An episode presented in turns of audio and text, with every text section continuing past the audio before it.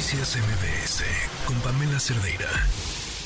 Hay un concurso escolar padrísimo que se va a llevar a cabo eh, otra vez. Es el, se ha llevado a cabo 14 veces, esta será la número 15.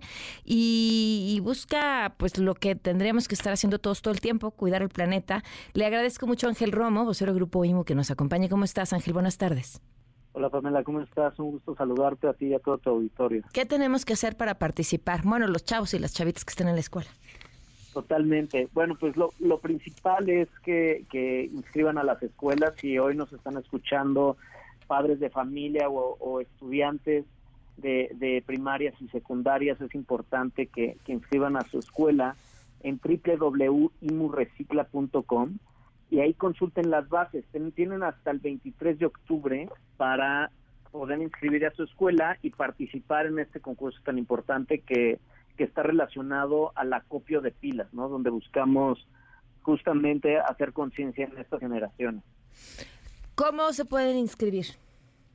Pues es muy sencillo, nada más hay que hay que meterse a www.imurecicla.com y hay una convocatoria ahí con un, una serie de pasos muy prácticos de seguir.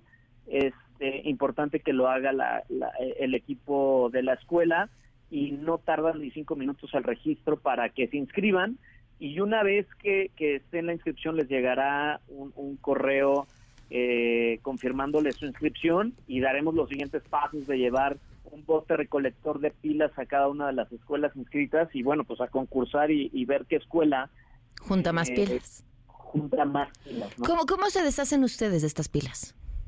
Pues nosotros tenemos un proceso, te, te platico, Inmu Recicle es un programa, eh, es el programa en abierto uh, más importante en México y Latinoamérica. Hoy nosotros tenemos instaladas 400 columnas recolectoras de pilas en distintas partes de la Ciudad de México, de Pachuca, de Tijuana, de Guadalajara, este, de Puebla, y nosotros nos encargamos del proceso de acopio. Una vez que hacemos todo toda la recolección de estas pilas en desuso.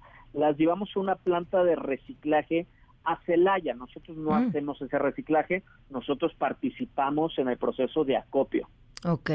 Oye, ¿qué pasa con una pila que no se desecha de forma correcta? Híjole, pues la verdad es que contamina muchísimo. Hoy, imaginaos para darte datos importantes. Una pila puede llegar a contaminar, o sea, siendo un equivalente y una, una comparativa, 600 litros de agua. ¿Una en pila? Una, una sola pila.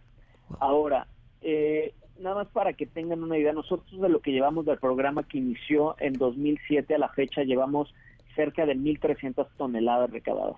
La Ciudad de México, para tener, para tener este dato en mente, eh, utiliza 1.200 toneladas de pilas por año. Ok. Entonces, imagínate la cantidad de pilas que no llegan al destino correcto y el impacto ambiental que puede llegar a tener una pila depositada inclusive en un bote de basura, ¿no? Es, es, es, un, es un tema importante y siempre decimos, ¿qué planeta le vamos a dejar a nuestros hijos?